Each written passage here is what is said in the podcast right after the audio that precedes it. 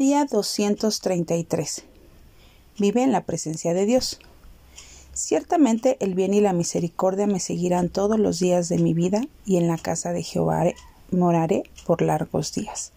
Salmos 23.6.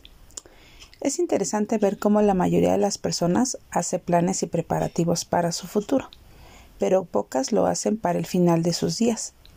Dedicamos mucho esfuerzo y recursos para encontrar significado y satisfacción en esta vida, pero al final todo lo material de este mundo se quedará aquí.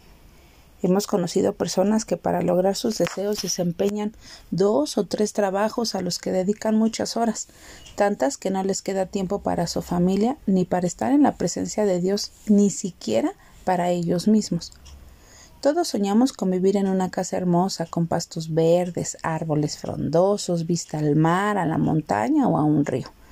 Pero por más preciosa que sea nuestra casa, no se compara con la morada eterna que nuestro Señor ya nos tiene preparada.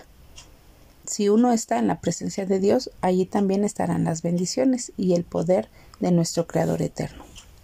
El Salmo 23 es uno de los más conocidos y memorizados por las promesas de protección y fortaleza que dan descanso a nuestra vida.